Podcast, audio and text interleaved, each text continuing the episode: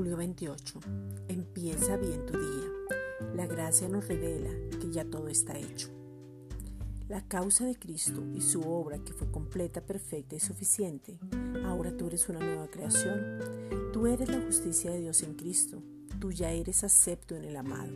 Tú eres un nuevo hombre creado en la justicia y santidad de la verdad. Tú eres un hijo y heredero de Dios y coheredero con Jesucristo. Tú eres hechura suya, su poema, creado en Cristo Jesús. Tú eres libre del poder de la oscuridad y ya eres trasladado al reino de su amado Hijo. Tú eres más que vencedor.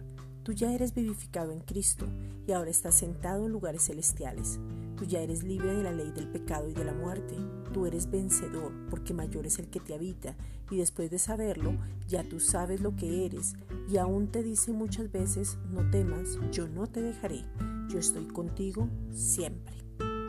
Mateo 28:20, enseñándoles que guarden todas las cosas que os he mandado, y aquí yo estoy con vosotros todos los días, hasta el fin del mundo. Amén. La gracia nos revela que todo ya está hecho. La gracia es una persona que se llama Jesucristo. Esta es una reflexión dada por la Iglesia Gracia y Justicia.